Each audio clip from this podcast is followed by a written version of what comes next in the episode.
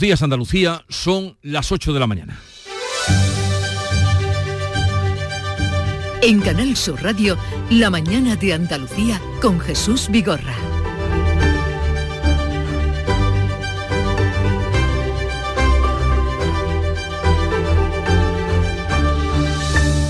Andalucía estará casi al 80% de ocupación durante este puente del Pilar y en ciudades como Granada se puede llegar al 100% sábado y domingo. Tanto en el interior como en la costa la llegada de visitantes es masiva y eso está bien. En Jaén ya están de feria, la última de la temporada, la más larga, 12 días, y en Granada celebran desde eh, primera hora de hoy los traslados para preparar la Magna, una procesión de procesiones con 22 pasos de hermandades más representativas y 150.000 personas en la calle. Como es 12 de octubre, fiesta nacional, antiguo día de la hispanidad, el Muelle de las Carabelas de Huelva lo celebra con una jornada de puertas abiertas y el reconocimiento a las mujeres que contribuyeron al descubrimiento de América. Y en Madrid, a las 11 de la mañana, comienzan los actos conmemorativos del 12 de octubre. Izado de la bandera, el homenaje a los caídos y los desfiles aéreo y terrestre. La princesa Leonor asistirá vestida de uniforme tras su jura de bandera en Zaragoza. Pero la vida, la vida es un contraste y la guerra de Israel jamás continúa en su sexto día. Alrededor de la franja siguen concentrándose tropas y tanques israelíes. El Estado hebreo se ha movilizado a 300.000 reservistas para lo que parece ya ser inminente la ofensiva terrestre. Así las cosas, el secretario general de la OTAN, Jens Stoltenberg, ha pedido que no se castigue a la población civil. Gaza está al borde del colapso, con la luz cortada y ya problemas de abastecimiento. Las víctimas de uno y otro bando sobrepasan con creces los 2.000 muertos desde que comenzaron los ataques de Hamas el pasado sábado. La familia de la joven sevillana Maya Villalobo, muerta en Israel, ha mostrado el agradecimiento por las condolencias recibidas y pide respeto en su dolor y muestras al apoyo por todos los que sufren a consecuencia de esta guerra. Social Energy. La revolución solar ha llegado a Andalucía para ofrecerte la información del tiempo. Hoy con cielos despejados prácticamente en toda la comunidad, seguirá soplando el levante intenso en el estrecho, también en la costa mediterránea. Las temperaturas con pocos cambios, aunque en la mitad oriental se espera incluso que suban un poquito. Las máximas van a oscilar entre, entre los 26 grados de Málaga y los 34 de Córdoba y Sevilla. Este otoño, únete a la revolución solar con Social Energy. Disfruta de tu instalación llave en mano con grandes descuentos y te regalamos 200 euros en tu batería virtual para que pagues 0 euros en tu factura eléctrica con Luz. Pide tu cita al 955 44 11 11 o socialenergy.es y aprovecha las subvenciones disponibles. La revolución solar es Social Energy. El sorteo de Eurojackpot de la 11 del viernes 6 de octubre ha entregado un premio en Arenys de Mar, Barcelona, de más de 895.000 euros. Enhorabuena. ¿A qué esperas? Tú puedes ser el siguiente. Cada martes y viernes, por solo 2 euros, botes de hasta 120 millones. No los dejes escapar. Eurojackpot de la 11. Millonario por los siglos de los siglos. A todos los que jugáis a la 11, bien jugado. Juega responsablemente y solo si eres mayor de edad. En Canal Sur Radio, la mañana de Andalucía con Jesús Vigorra. Noticias. Como les contábamos, los establecimientos hoteleros andaluces van a rozar el 80%, lo van a superar mm, y bien en ciudades como, eh, como Málaga y especialmente como Granada, el buen tiempo y el gran número de acontecimientos que se celebran convierten a Andalucía en uno de los destinos preferidos por los turistas. Paco Ramón. Pues eh, tanto nacionales como internacionales. La ocupación es buena en el interior y en la costa. Destaca especialmente Granada, donde se celebra la procesión de la Magna. Se va a alcanzar un 89% de media, pero se va a rozar el lleno técnico durante el fin de semana. Huelva con el 85 o Málaga con el 83 son algunos también de los destinos con mayor ocupación. Y es que según el consejero de Turismo, Arturo Bernal, estos cuatro días va a pasar, está pasando de todo en Andalucía. Eh, se van a producir en, ese, en esos cuatro días cuatro grandes eventos. Vamos a tener el partido de la selección española eh, en Sevilla, eh, vamos a tener también la Kings League en, Málaga o, las sesiones de los Grammy también en Málaga y, en Cádiz, por ejemplo, el, la SELGP durante todo el, durante todo el puente. ¿no? Pues con esa cita, Sevilla está al 84%, Córdoba al 85%, Jaén Capital, que ha comenzado ya su feria de San Lucas esta pasada medianoche, está al 95%, la provincia un poquito menos y Almería también supera el 60%. Granada tiene el porcentaje más alto de reservas con motivo del puente y la coincidencia del Congreso Nacional de Hermandades de Semana Santa y la procesión llamada La Magna que se pondrá, eh, que se va a celebrar el sábado y pondrá en la calle 22 pasos. Los traslados hasta la catedral comenzaron la pasada tarde y van a terminar a esta hora. Desde Granada, Luis López, buenos días. Muy buenos días. Efectivamente, a esta hora se está produciendo ya uno de esos traslados, en concreto de la Hermandad de la Esperanza, en plena Plaza Nueva, en la parroquia de Santana, donde nos encontramos en directo a esta hora de la mañana. Y ya son 16 las hermandades que a esta hora también están en las calles. Desde las 6 empezaban a salir las de los barrios más alejados, como son el Zaidín y a partir de ahora también Realejo y Centro se suman a ese momento en el que estamos ahora todos inmersos. El motivo, como bien decíais, el próximo sábado la procesión magna dentro de ese 34 Encuentro Nacional de Hermandades y Cofradías. Eh, dejamos el sonido en directo de esta salida de un paso de nuestra Semana Santa de Granada a esta hora, las 8 de la mañana de un día de otoño. Sonido directo desde...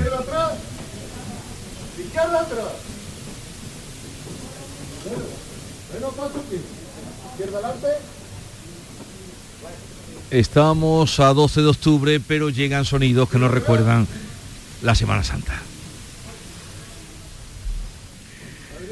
A punto está de salir el paso de palio de Nuestra Señora de la Esperanza. Insistimos que son 16 las cofradías que en este momento ya están en las calles de Granada. También eso sirve para el transporte y todo lo que tiene que ver con las afecciones del tráfico rodado a esta hora en la capital en este día festivo, el Día de la Hispanidad. Luis López informando desde Granada. Vamos a otro asunto que también tiene que ver con el día. Los reyes y la princesa de Asturias van a presidir este jueves los actos conmemorativos del Día de la Fiesta Nacional en Madrid, en la Plaza de Neptuno, una nueva ubicación para la tribuna de autoridades y con un nuevo recorrido por el que van a desfilar más de 4.000 militares. El Ministerio de Defensa ha asegurado que ese cambio del empleo se debe a las obras del carril bici del Paseo de la Castellana y niega que se trate de un intento de amortiguar posibles pitidos o abucheos al presidente del gobierno funciones, a Pedro Sánchez. Los actos van a comenzar a las 11 con la llegada de los reyes a la tribuna. También la princesa Leonor va a acudir en esta ocasión vestida con uniforme de gala del Ejército de Tierra por primera vez va a estar presente también en la recepción posterior. El presidente de la Junta de Andalucía, Juanma Moreno, y el resto de dirigentes autonómicos del Partido Popular, también los del PSOE, así como el presidente de Canarias, van a acudir a esos actos. Están ausentes, como es tradición, para ellos el Lendakari, Iñigo Urcullu, y el presidente de la Generalitat de Cataluña, Pera Aragonés. Esta cosa de la fiesta nacional no va con ellos, no es nada nuevo. En Oriente Próximo sigue la guerra. Las bombas han matado esta pasada noche 51 personas en Gaza, han herido a 281. Son datos que seguro que estarán eh, por encima de lo que conocemos. Estos son datos que da el Ministerio de Salud palestino. Las cifras de muertos provisionales se elevan a 1.200 en Israel y 1.150 en la franja de Gaza. La franja que está sin luz, la situación de la población civil se deteriora por momentos, se agotan las reservas de agua, de combustible, también de alimentos. Son 5.000 los heridos que están desbordando los hospitales. En Gaza Abu Sita es cirujano en uno de ellos. El sistema hospitalario colapsará antes de una semana, no solo por la falta de diésel, sino porque los suministros se agotan. Los heridos han consumido un sistema empobrecido como resultado de 15 años de asedio. Ante esta situación, Naciones Unidas pide la apertura inmediata de un corredor humanitario. Hay más de 300.000 desplazados, mientras alrededor de la franja siguen agolpándose eh, perdón, tropas y tanques de Israel. El secretario general de la OTAN, Jens Stoltenberg, pide a Tel Aviv que la respuesta sea proporcionada.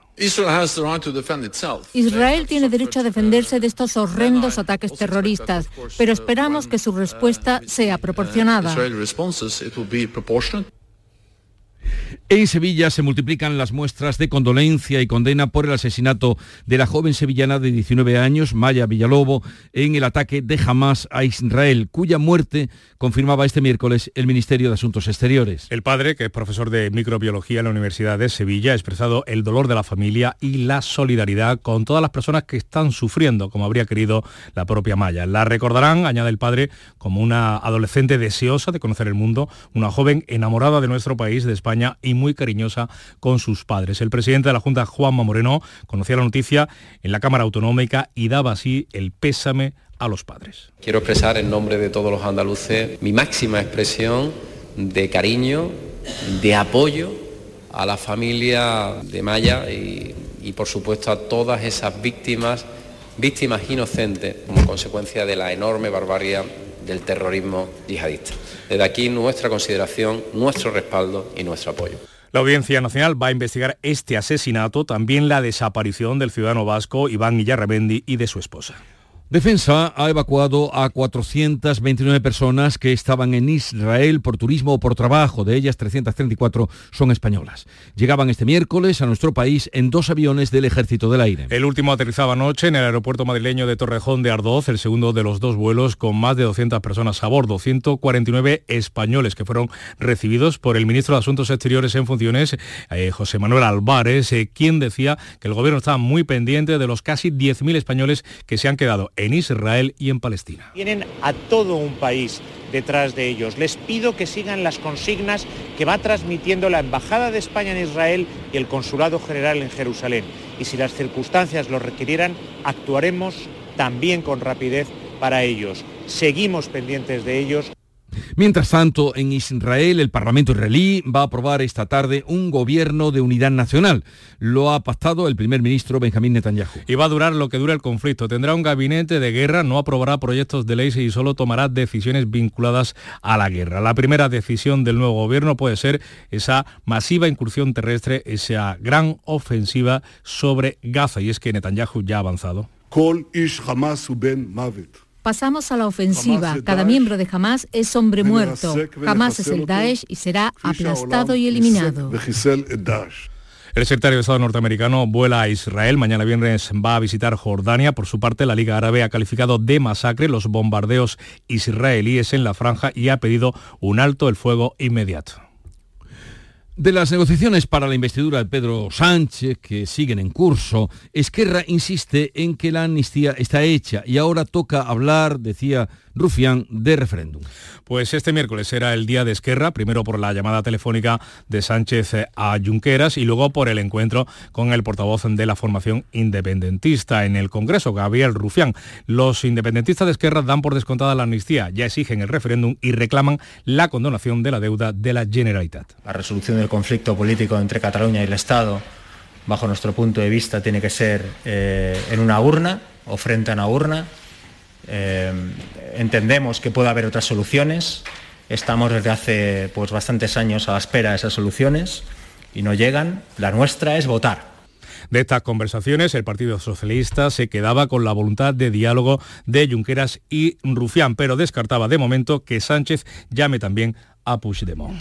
La Junta de Andalucía y el Gobierno han continuado este miércoles el diálogo con los agricultores de la plataforma que están pendientes de lo que vaya a pasar en Doñana. Agentes económicos y ecologistas también se han reunido para buscar una salida a los regadíos de la corona norte del Parque de Doñana. Todas las partes destacan el buen clima en el que se están desarrollando estas conversaciones, pero de momento no ha trascendido ninguna propuesta en firme. Entre los alcaldes que participan está el de Rociana, Paco Pérez, eh, que en el Mirador de Andalucía ha señalado que el futuro de esas negociaciones está supeditado a que los agricultores acepten los acuerdos. El acuerdo tiene que pasar evidentemente con la aceptación de los agricultores. Le han dado ese, ese tiempo de, parón ¿no? de, la, de la PDL para, para que se puedan, digamos, llevar a cabo esta negociación. Ahora tenemos que ver qué tipo de acuerdo se va a llegar y, y hay que ponerlo encima de la mesa, que es lo que estamos esperando todos. La Fiscalía de Córdoba está investigando un caso de vientre de alquiler forzado sobre una mujer sin recursos y captada en el extranjero. El Ministerio Público, especializado en trata de personas y de extranjería en Córdoba, Antonio Romero, ha dado a conocer este caso, aunque todavía está bajo secreto de sumario. A varios investigados quienes habrían pretendido que esa mujer se quedara embarazada forzándola a tener relaciones sexuales a cambio de dinero. Un procedimiento que se encuentra actualmente, como decimos, bajo secreto de sumario y en fase de instrucción. La finalidad ha sido la maternidad subrogada forzosa. Una mujer que es captada en el extranjero, mediante engaño viene, viene a España y aquí se pretende que sea embarazada y la Junta de Andalucía va a dar una pensión de 5.000 euros, esto lo anunciaba ayer en el Parlamento el presidente de la Junta, a los huérfanos de la violencia machista. Que en el 2024 pondremos en marcha una pensión de 5.000 euros para los huérfanos de las mujeres que son víctimas de violencia de género, cosa que no se ha hecho en Andalucía y que ya era hora de hacer. Y que por tanto lo ponemos en marcha. En Almería se está investigando el accidente que ha costado la vida a dos ocupantes de una avioneta que se estrellaba en la madrugada de ayer en el Parque Natural de Níjar. Las víctimas tenían 24 y 26 años de edad. La avioneta salían de la Escuela de Pilotos de la Sarquía, donde tiene su sede, hizo parada en el aeropuerto de Almería para reposar, volvió a emprender el vuelo hacia Valencia y después cayó al Cerro del Fraile de Níjar. En Cádiz, los muertos por el accidente de autobús se elevan a cuatro después de que este miércoles falleciera el fallecido, el hombre de 86 años que se encontraba en estado crítico, mientras en Huelva la Guardia Civil investiga un atropello mortal. Y vamos a hablar ahora de la feria de Jaén que arrancó anoche con el tradicional encendido del alumbrado. 12 días por delante quedan de feria y de esa feria nos habla ahora Elena López. Buenos días. Bueno, no tenemos esa conexión con Elena, mm, van a disfrutar desde luego en Jaén y de lo lindo, tienen muchos días para ello y en unos momentos les vamos a poner al día de lo más destacado de esta jornada, 12 de octubre, con las noticias que ahora nos traen nuestros compañeros. La mañana de Andalucía. Juan tiene 21 años, se considera un artista, un creativo, siempre ha sentido curiosidad por todo lo relacionado con el mundo digital Hace unos meses acababa los estudios en un centro público de formación profesional. Ahora ha conseguido cumplir un gran sueño. Ha encontrado trabajo como diseñador gráfico y compagina sus dos pasiones, el arte y el mundo virtual. No es magia, son tus impuestos, Agencia Tributaria, Ministerio de Hacienda y Función Pública, Gobierno de España. El flexo de Paco Reyero sigue brillando y esta temporada más. Si ya nos venías escuchando en Canal Sur Radio, esta temporada seguimos contigo también de lunes a jueves a las 12 de la noche en Radio Andalucía Información. Con el análisis y las entrevistas más singulares del mundo de la cultura. Entonces yo, mi sección esta, la voy a hablar de calambrazos. Desde el lado más íntimo y personal. Con un estilo casi artesanal. El flexo es un faro en un mar de incertidumbres. El flexo de Paco Reyer. Esta temporada de lunes a jueves a las 12 de la noche en Radio Andalucía Información.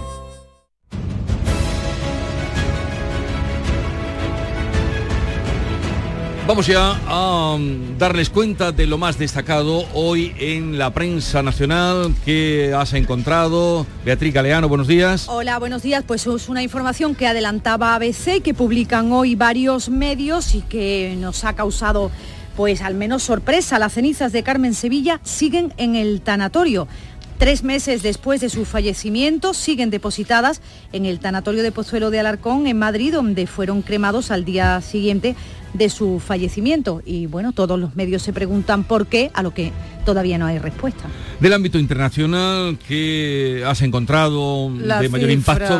La cifra de muertos en la guerra de Israel y Gaza, que supera ya los 2.300, se reparte casi el 50% entre ambos bandos. La violencia se ha desatado también en zonas anexionadas por Israel, Cisjordania y los Altos del Golán. Y el Parlamento israelí va a aprobar esta tarde un nuevo gobierno de unidad nacional que dará carta blanca Netanyahu en las decisiones que tome a partir de ahora que no serán precisamente pacíficas.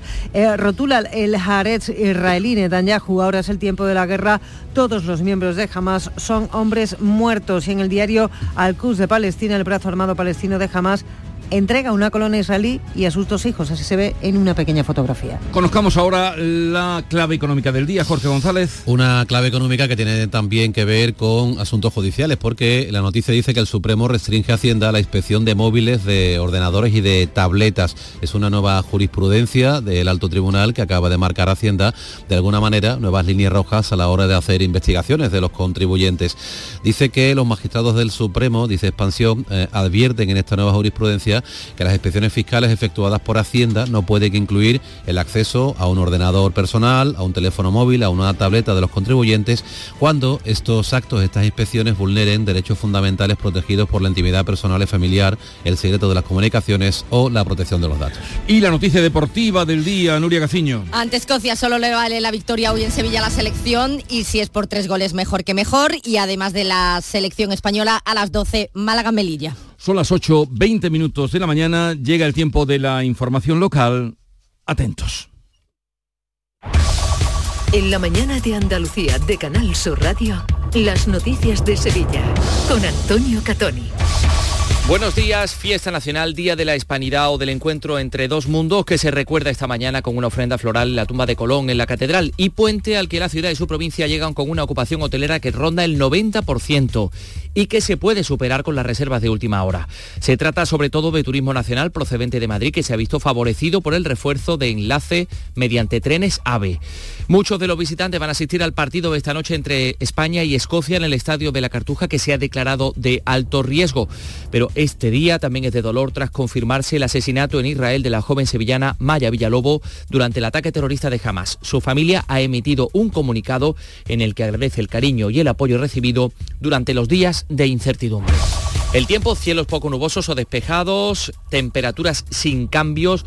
Alcanzaremos una máxima de 33 grados en Lebrija y Morón, 34 en Écija y Sevilla, donde ahora tenemos 16 grados. Comenzamos con la realización de Juanjo González. Jerez Historic Festival, un espectáculo para toda la familia y las más espectaculares carreras de clásicos. Fórmula 1 Pre-65, GTs, Sport Prototipos, reunión de clásicos, actividades infantiles, Festival Circense, pista de baile, swing en directo, acceso gratuito al Pado, 21 y 22 de octubre en el circuito de Jerez, Ángel Nieto. Entradas a la venta en las redes sociales del evento y en targaiberia.com. Menores de 8 años gratis y parking gratuito. 8 y 21, Sevilla está ya inmersa en el puente del Pilar. José Manuel de la Linde, buenos días. Buenos días. La provincia llega con unas expectativas de ocupación hotelera cercana al 90% con prevalencia del turismo nacional, sobre todo madrileño. Un dato que el presidente de los hoteleros sevillanos, Manuel Cornás, entiende que se ve favorecido por los refuerzos de Renfe y el enlace del AVE entre Madrid y Andalucía. En torno al 87% y con tendencia a subir porque hay a ver reservar de última hora y bueno, pues, esperamos tener un gran puente.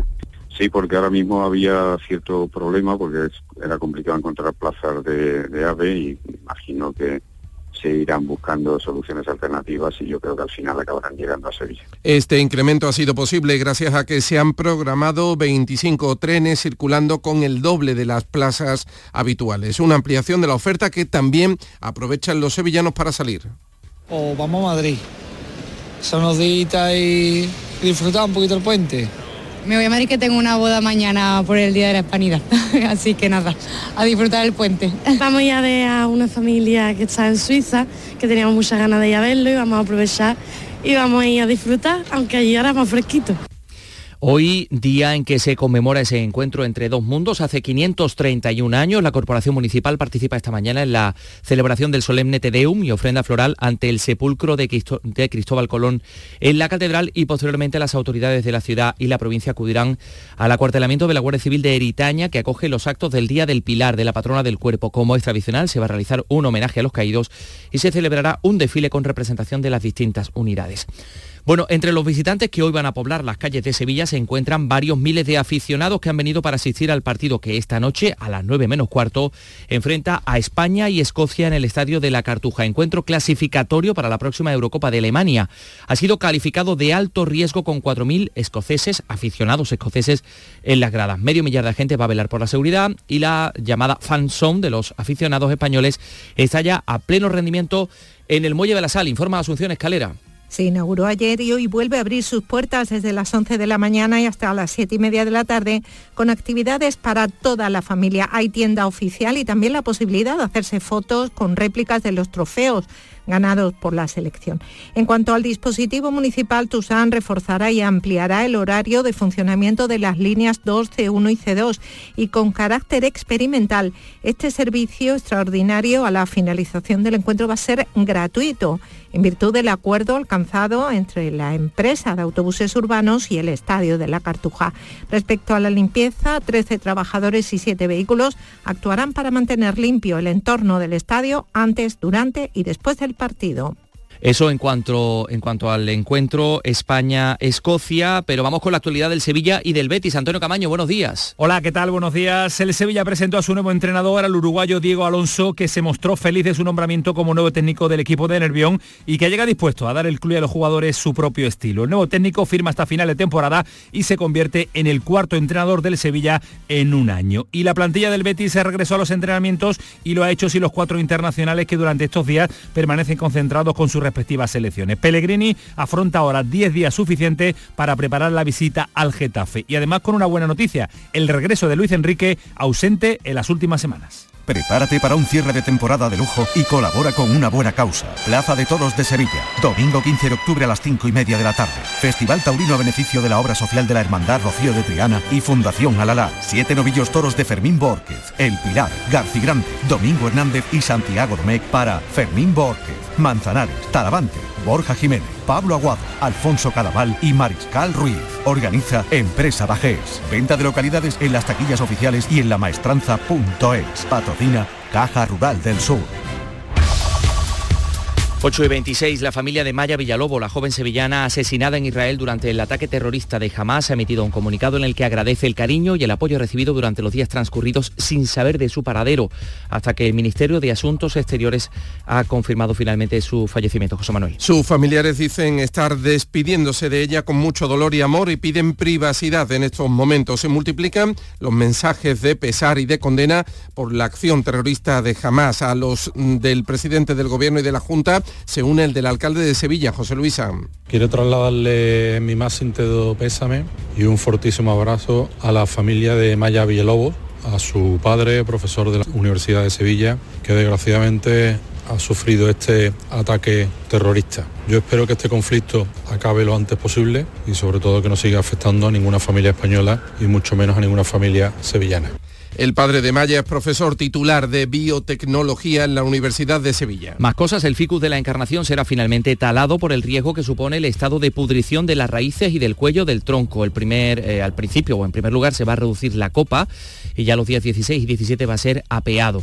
La delegada responsable de Parques y Jardines, Sevilla Rincón, va a reunir antes a distintas plataformas y entidades para informarles de todos los detalles de eh, esta desaparición de uno de los árboles singulares. Tiene una antigüedad de entre 65 y 70 años y después de distintos estudios para intentar salvarlo, eh, el último informe de los técnicos de parques y jardines recoge que es imposible mantenerlo, ya que corre, tiene peligro de vuelco, como ocurrió ya en el año 2022 en otro ficus de la misma encarnación, por lo que se tiene que proceder al apeo del mismo.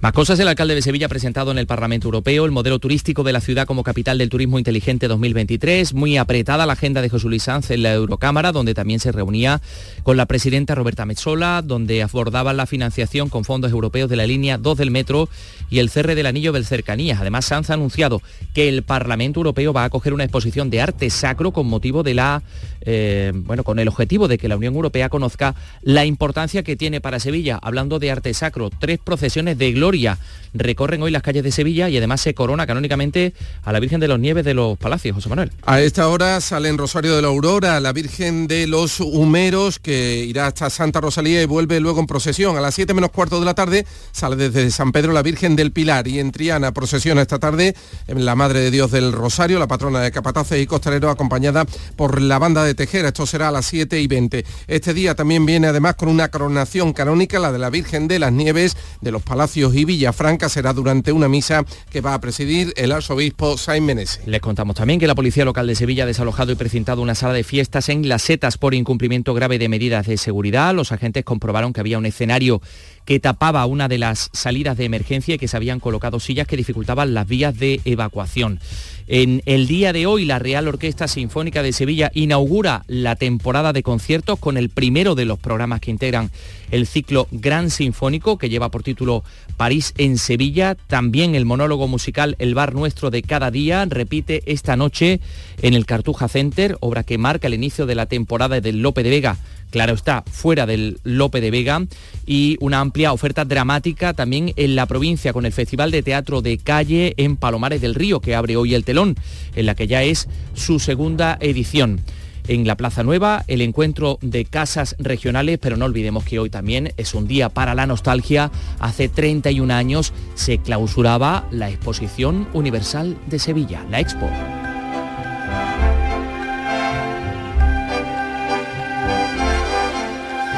Tenemos 16 grados en Sevilla Capital.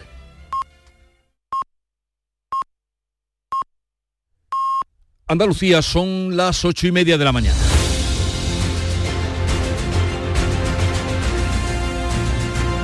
Y en un momento vamos a abrir tertulia sobre la actualidad que les venimos contando hoy con Amaria Bulnes, Silvia Moreno y Pepe Landi.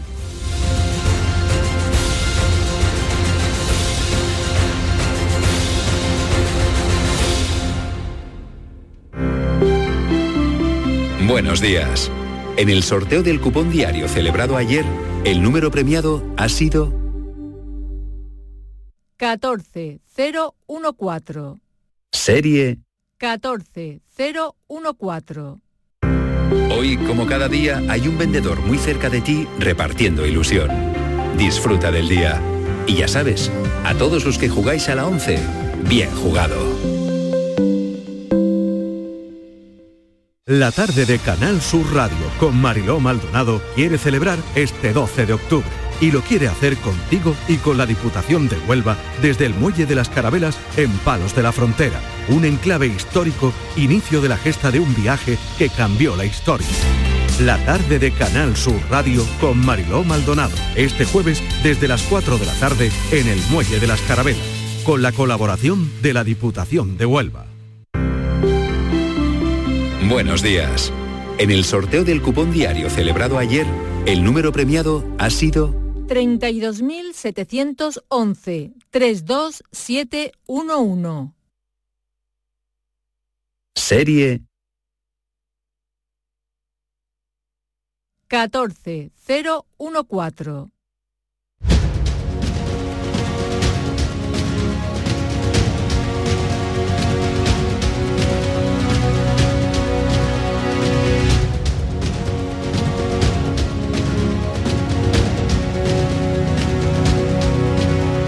La mañana de Andalucía con Jesús Vigorra.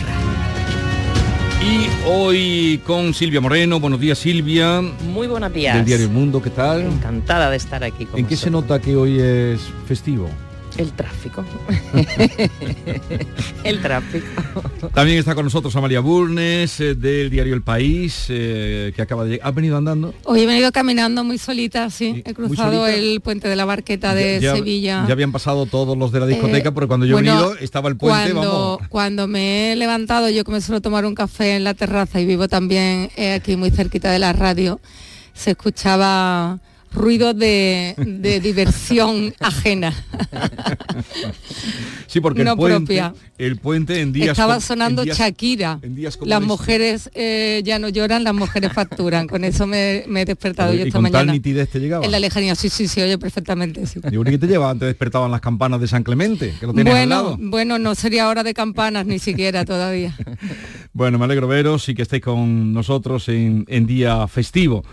Eh, se incorporará en un momento, no sé si ya está, eh, Pepe Landi, enseguida también estará desde Cádiz charlando con nosotros. Bueno, día de fiesta, Andalucía está de moda, porque los datos que tenemos de ocupación es como mm, en, Granada van a rozar el 100%, bueno, lo dan por hecho que el, sábado, hoy están al 90 y tantos, eh, al 80% es la media, superada en Málaga, también en, Córdoba, bueno, ¿esto qué pasa? Está, Andalucía está de moda, las capitales andaluzas están de moda.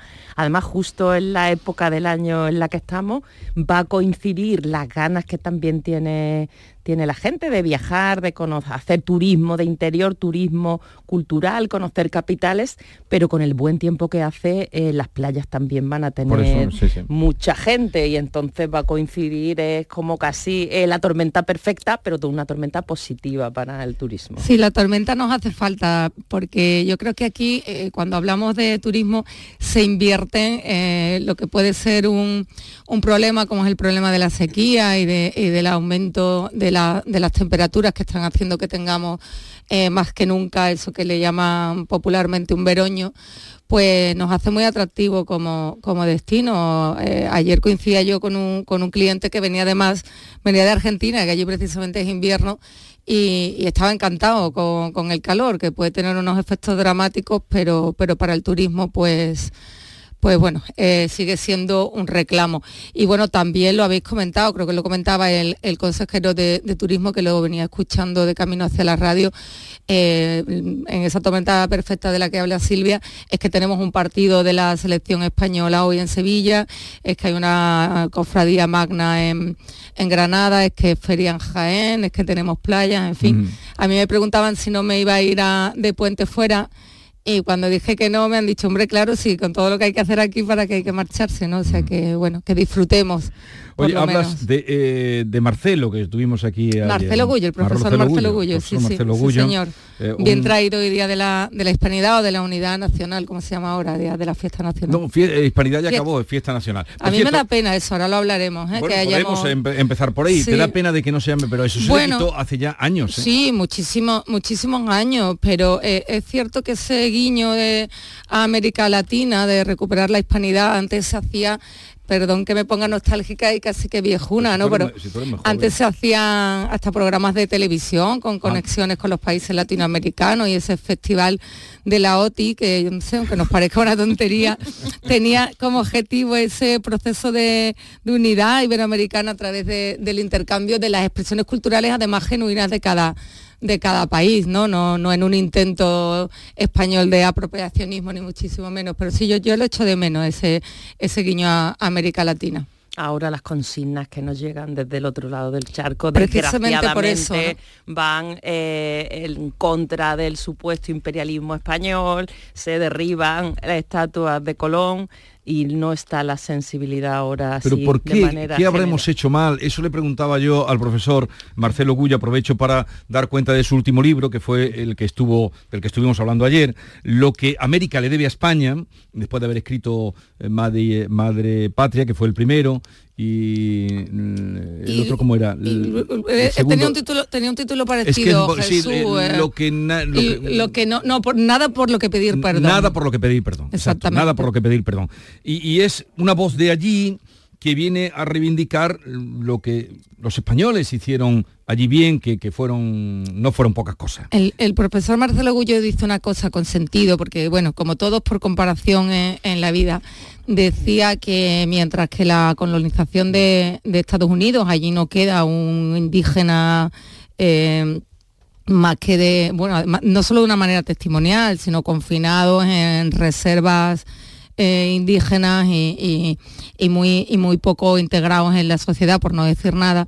Sí es cierto que con, que, con la llegada de- de los españoles, América Latina sí se produjo eh, un mestizaje y sí se, mm, se conservan eh, poblaciones indígenas eh, completas, que tuvo sus luces y sus sombras, muchas, muchas sombras probablemente, no podemos Pero- juzgar, lo hemos dicho, lo decimos mil veces, una, una, una cuestión de perogrullo, pero que es verdad, ¿no? Que juzgar con ojos del siglo XXI la historia del siglo XVI es injusto y, complicado. Pero bueno, sí es cierto que allí se, se construyeron eh, escuelas, hospitales, universidades y hablaba el Bueno, profesor antes de que existiera ninguna de las grandes universidades, ya estaban allí las Exactamente. universidades, antes de que estuviera Harvard, Exactamente, que ¿no? Hablaba del Inca Garcilaso ayer Marcelo Gullo como Pero- uno de los grandes ejemplos de ese, de ese mestizaje que consiguió ir a la universidad, que bueno, que era hijo de, de una princesa inca y de un y de un militar eh, español, ¿no? Y Garcilaso de la Vega, pues, es uno de los estandartes, perdón, de,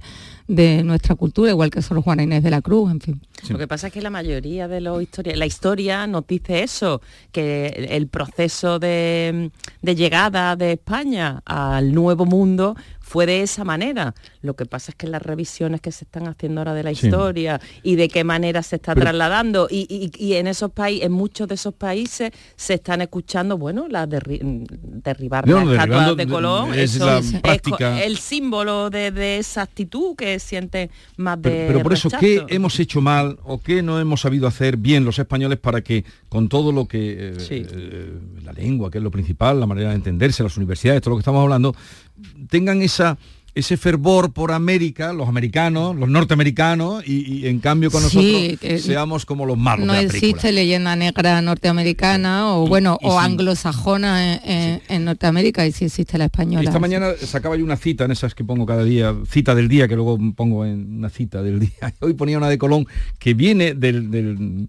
eh, diario de Colón, mm, contando lo- su viaje y tal, que viene a hablar de, de lo que él sintió. Dice, crean vuestras altezas que es esta tierra la mejor y más fértil, y temperada, y llana, y buena que haya en el mundo. O sea, la más fértil que él encuentra, o sea, lo primero... mm, Admiración. Admiración. por el La tierra mejor y más fértil. En fin, ¿qué habremos hecho?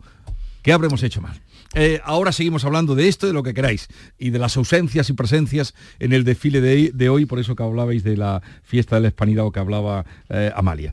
Pero también hoy los gibraltareños, aquí cercanos, van a decidir entre la continuidad del actual ministro principal, el socialista laborista Fabián Picardo, o el socialdemócrata Keith Azopardi. Los sondeos apuntan a que el resultado está muy ajustado y es por eso que vamos a preguntar a quien nos pueda contar eh, qué va a pasar allí. Eh, no sé, a esta hora todavía tal vez nos hayan abierto los colegios. Brian Reyes es director del Gibraltar Chronicle. Eh, Brian, buenos días. Hola, muy buenos días. ¿A qué hora abren los colegios? Eh, a las 9. A las 9, o sea, Dentro falta- de 20 minutos. Dentro de 20 minutos. Eh, ¿Es así como se siente ahí, que está muy ajustado el resultado eh, en lo que son los pronósticos? Muy, muy ajustado. Unas elecciones muy reñidas. Eh, ha habido tres encuestas en, en la última semana. Dos por parte de mm, mi periódico con la GBC, que es la tele y la radio publicada aquí, y luego una de un diario que se llama Panorama. Eh, las tres apuntan a eh, unas elecciones eh, con un punto entre lo- los bloques principales, ¿no?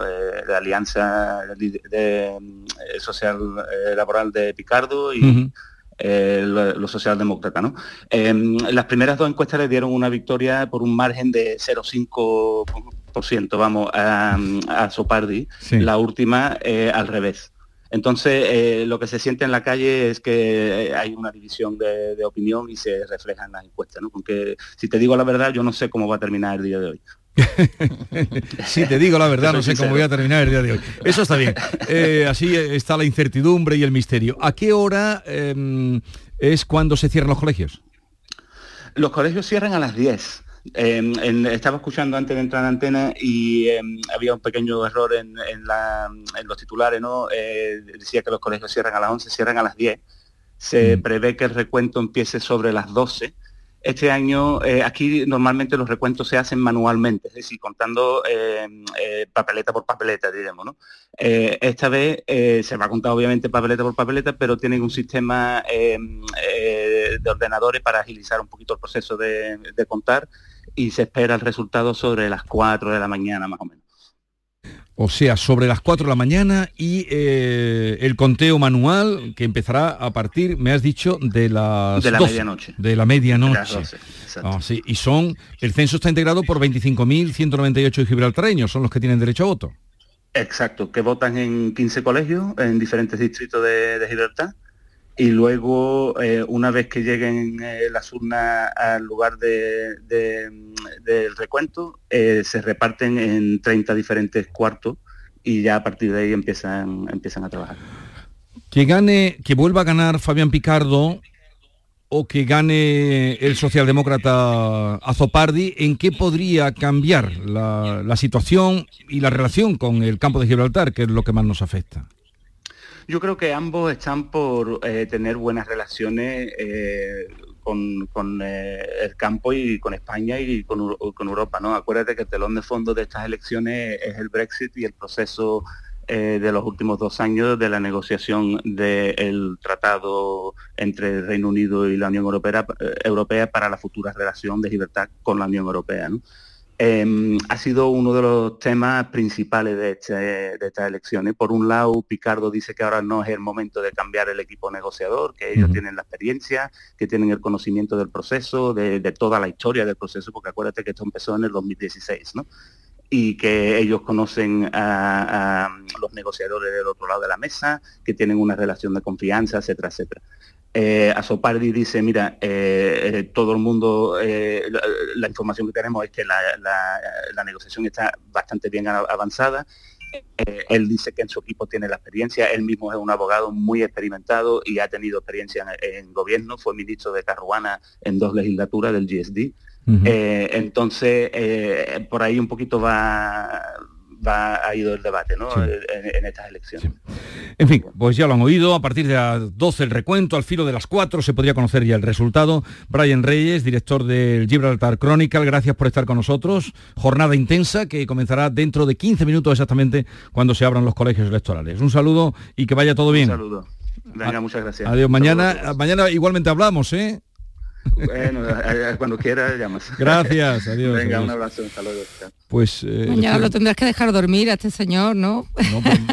Porque ya con las ediciones No, digitales... siendo director del periódico más importante Dormirá poco, de ahí, sí. no creo que duerma hasta que no... Claro, va a ser un trabajo de noche electoral intensa. La hora de cierre también es tarde. Van a ser casi 24 horas de trabajo continuado. Estábamos hablando de... eh, Empezábamos a hablar de la hispanidad, de América, y tal día como hoy, de hace 31 años, ¿dónde estabas tú? Vosotras sois muy Pues, jóvenes. mm, tengo Te voy a que recordar. tengo que hacer cuentas. Te voy a recordar, tengo que hacer cuentas. Te voy a recordar. Gracias a quienes llegaron desde todos los rincones del mundo, a los pueblos que nos trajeron su cultura y su amistad, a quienes trabajaron con una ilusión inquebrantable. Gracias a aquellos que nos exigieron cada vez más, a quienes sin poder venir nos han sentido cerca, a los que después de este 12 de octubre seguirán soñando con una isla en la que vivió el universo. Gracias a toda la gente que ha hecho de Expo 92 un éxito de todos. Tal día como hoy se clausuraba la Expo del 92 hace 31 Y años. esta es la voz de Paco Raval, ¿no? Sí, Si no me equivoco, que ¿no? se hizo esa grabación, bueno, es más, más, eh, más texto, para agradecer a toda la gente. Fueron 41 millones los que vinieron. Claro, por es que al Claro, no ser un número vosotras- exacto yo me he despistado. Yo tenía, aquella 15, época- yo tenía 15 años, pero... Yo estaba recién aterrizada en Sevilla, Yo vivía en Huelva aún, llegando sí. a, la, a la universidad, empezando la universidad y fue... Pero te dio tiempo a asomarte Me- para la Expo. Te- te- poquito porque con no, no, y la entrada era la para entrada- estudiante. para una estudiante el bolsillo del estudiante no soportaba el precio de la entrada pero alguna escapada hice y aquello pues fue impresionante lo que hubo en Sevilla durante la expo eh, de visitantes de todos los países como se eh, implicaron fue un escaparate formidable Sí, y la, y la vida que tenía. ¿Dónde estamos ahora? Justamente en la isla de la Cartuja, en lo que fue el pabellón de Andalucía, para que se coloquen quienes por allí o se ubiquen quienes por aquí vinieron. Eh, y hoy eh, las ausencias de siempre eh, en el desfile, en el desfile que se va a dar en Madrid, la fiesta nacional. Bueno, sí, eh, ya lo, venéis comentando también, que bueno, no es, una novedad que, ni el Lendakari Vasco ni el presidente de la Generalitat de Cataluña eh, se les espera, ¿no? vayan a, hacer presencia en los actos mm, de, desfile militar que preside el rey, el rey hoy. El año pasado también hubo una ausencia muy muy notable, no sé si os acordáis que ni, ni, ni Lesmes, que es presidente del Consejo General del Poder Judicial, ni todo el sector que se llama conservador eh, acudió, también le dio plante al gobierno el año pasado en el, 10 de octubre y ni siquiera estábamos en el ambiente tan absolutamente caldeado de, este año. ¿no? Yo mm, la verdad estoy un poco expectante por ver mm, cómo va a transcurrir cómo va a transcurrir eh, el día de la, fiesta nacional. Ya el año pasado también eh, hubo un, protagonista indeseable que fueron eh, todos esos abucheos al, presidente del gobierno y que a mí me tocó además aquí, Jesús, comentarlo también contigo en esta, en esta mesa, porque bueno, es verdad que que esto forma parte de la, de la expresión democrática y forma parte de la libertad de expresión pero bueno, es una fiesta o debe ser y debemos intentar. Tú preguntabas que por qué no explicamos bien, no nos explicamos nosotros ni aquí dentro, ¿no? Como intentamos proyectarnos, como proyectarnos fuera, pero mm, debe ser, debe ser una fiesta de, todos los, españoles y bueno, yo creo que hay, eh, mm, hay ocasiones en más de los más de 360 días al año y, yo creo que eh, tomar el día de hoy como un acto de protesta contra alguien o contra algo está fuera de lugar en un acto solemne, además donde yo creo que se, falta, se falta el respeto al rey en primer lugar. Es relativo según se mire, pero claro, mm, quienes van allí con esa intención, España es muy grande, somos muchos, pitar allí, pues, en fin, tampoco, no sé, la interpretación, eh, hay quien va con ese expreso deseo y se hace notar Hombre, a mí los abucheos me, resultan desagradables hasta en el teatro, ¿eh? Jesús, imagínate en el día de la Pero se han, se han hecho ya, me acuerdo, a Zapatero también. Solo se le han hecho a Zapatero, y, a, Zapatero y, a, Pedro Sánchez. No, y Pedro Sánchez además no fue una novedad del año pasado. Pedro Sánchez, desde que es presidente del gobierno, todos los años en esta festividad recibe pito y abucheo. Yo coincido con Amalia, que está fuera de lugar. Lo que ocurre es que también la gente pues, es soberana de, expresarse y de, de, decir lo que piensa, lo que siente. Y, es llamativo, ¿no? Como este año se han colocado las tribunas, las tribunas quizá un poco más retiradas, tratando de, de quizá, ¿no? Desde que sean menos audibles en la pitada.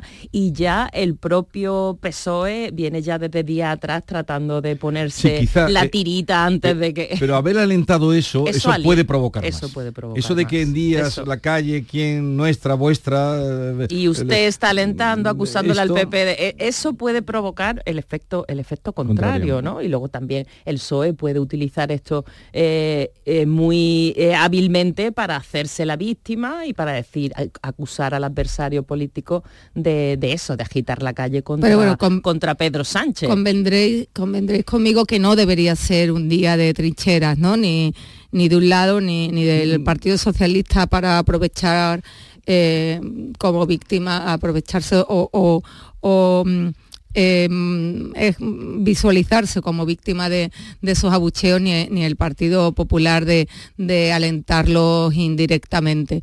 Em, el año pasado traía yo aquí una anécdota que la voy a volver a traer este año porque el escenario me parece bastante similar, si no va a ser este año peor, ¿eh? porque nos esperamos, estamos verdad poniendo la tirita. Por los previos, por, porque claro, por los previos.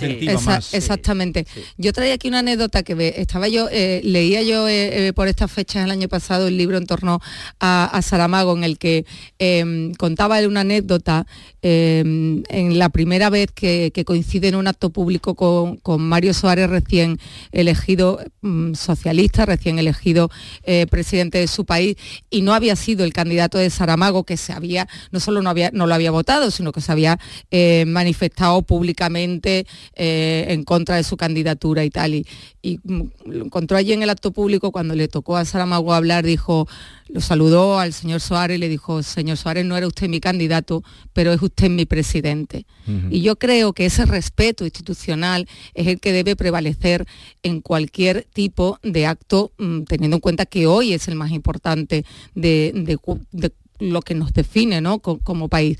Hoy yo creo que hay que dejar a un lado que Pedro Sánchez es el secretario general del Partido Socialista y que estamos en un proceso de investidura y respetar a las instituciones, no con nombre y apellido, pero sí a las instituciones que son la jefatura del Estado y la presidencia del Gobierno. la ostente quien la ostente. ¿Y quién falta más el respeto? ¿El vecino que está en la calle y pita y abuchea o el presidente de una comunidad autónoma que planta el acto y decide, y decide no acudir, ¿no? porque todos los años vemos que lo hemos asubido con total normalidad, que el presidente vasco y el catalán no acudan Totalmente de acuerdo contigo. No, no van y lo asumimos, pero es también una falta de respeto. Este año me ha, llamado la atención que el Lendakari vasco está de gira por Japón. Y por, Japón. por Japón. Y Pérez Aragonés está también en Bolonia, Italia. Han puesto tierra de por medio. Se han buscado una, excusa pero que, bueno, que a ellos no les hace falta ni siquiera ni a, la, a las consultas con el rey, ¿no? En esta... Eh, tras pero, y luego los partidos también que les invitan, ¿no? no solo los. Es, que nos olvidamos de que, la figura del rey. recordar que, en los primeros años de. En los primeros eh, asistió alguno Puyol y. Mm, quiero recordar, pero claro, hace muchos años que se viene celebrando el desfile pero en fin, no sé si de siempre fue así o cuando se estropeó. Cuando se, cuando se jodió Perú, se puede decir. cuando se estropeó la cosa. En fin, eh, ahí está la fiesta, veremos qué pasa y qué nos trae. Y en medio de todo esto, además coincide con que es un tiempo de negociaciones, de consultas, ante una investidura que no sabemos todavía el día, no sé cuándo se dirá, el día que, eh, que tendrá que someterse eh, Pedro Sánchez a la investidura. Claro, el, día es clave porque eso añade presión o resta presión y no hay ninguna fecha puesta en el calendario todavía para celebrar ese pleno de, investidura. En cambio, cuando le tocó a Feijóo sí que estaba ya decidido de antemano eh, la fecha. Bueno, se pactó cuando se anunció desde el primer momento. Eh, ¿Oísteis ayer a Rufián, que fue el que le tocó ir a... Sí, bueno, yo, yo al hilo de eso creo que aún sin fecha, yo creo que ya estamos en la recta eh, final de, las negociaciones. Y ayer, a pesar de las declaraciones de Rufiano, él, vino a decir algo así como que los votos de Esquerra Republicana. Espera, que lo vamos a oír en su voz. Vamos a oír en su voz, que me parece también una, una, imagen poco afortunada. Los votos de Esquerra Republicana se sudan y ustedes aquí lo saben. Voy a parafrasear a un gran entrenador eh, partido a partido o sea, Esquerra Republicana está hablando y está negociando por la investidura, no, por la legislatura. Quien crea que puede pactar con Esquerra Republicana una legislatura desconoce eh, la forma de trabajar de Esquerra Republicana. Yo, tengo que reconocer que me costó entenderlo, ¿eh? Al principio, los votos se sudan. es que, qué, manera, qué expresión eh, tan, tan, tan tan ordinaria. un poquito vulgar, un poquito vulgar. No, no, no. se pide un poco más a un portavoz de un partido con esa trascendencia eh, y esa, trayectoria. Y luego lo de venir ahora con el partido partido. No, yo creo que forma parte del postureo que estamos viendo eh, en las últimas semanas. Y, no es solo el postureo, yo, yo entiendo las declaraciones de, Rufián casi más, fíjate, en una pugna con, con Junts per Cataluña por liderar ese proceso de negociaciones con Pedro Sánchez que un órdago al propio eh, Pedro Sánchez. Vamos, de hecho ayer em, eh, la llamada, esa famosa llamada que hizo ayer eh, Pedro Sánchez a, Oriol Junqueras, despejaba mucho el camino. Mm, hasta ahora ni, cuando los indultos, ni, en ningún momento se, se había em, se había comunicado el presidente del gobierno con, ninguno de, de los líderes del proceso encausados por, por el por el 1 de octubre y yo creo que esa llamada de ayer la verdad fue, fue definitoria. Mm, si acaso una de las mayores dificultades en la negociación que yo veo ahora es, esa tensión precisamente entre Esquerra Republicana y Junts que, que Claro, vienen además de romper la coalición de gobierno en Cataluña. Porque es que Junts ha acaparado mucho foco, todas las miradas están puestas en Junts, el fugado eh, Puigdemont eh, en, en Bélgica, todo el mundo está pendiente de las exigencias de ellos, sus siete votos son clave para que salga la investidura. Y entonces, claro, la pugna entre Esquerra y Junts eh, se mantiene ahí y, y- y Esquerra lo que quiere acaparar el foco, marcar eh, territorio y decir, oiga, que mis votos también son decisivos, mis votos son importantes y aquí no hay nada, no hay nada decidido. Eh, que no esté la fecha mm, me parece significativo porque el gobierno tenía mucha prisa, Pedro Sánchez, el PSOE, tenía mucha prisa por cerrar lo antes posible todo el proceso de consulta, se le había achacado a Feijó, que estaba perdiendo el tiempo durante su, su ronda de consultas para intentar la investidura, y entonces el PSOE, en contraposición, quería meterle a esto una presión tremenda.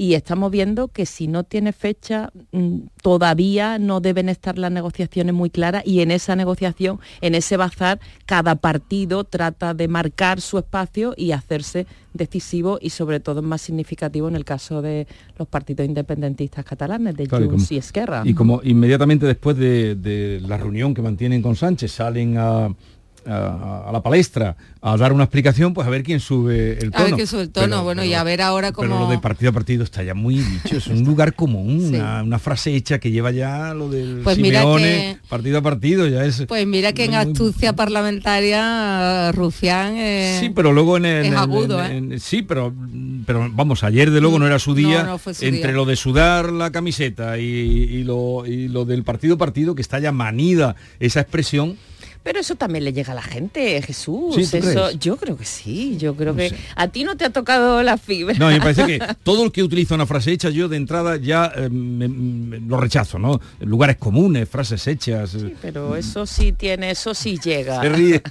Amalia.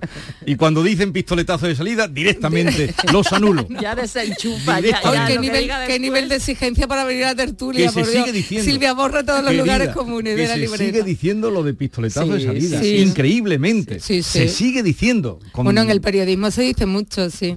Bueno. Nosotros tenemos que que No, pero vosotras no, el mea culpa, ¿eh? Ni mucho menos. No os imagino diciendo pistoletazo de salida. Eh, llegamos ahora al pistoletazo de las nueve.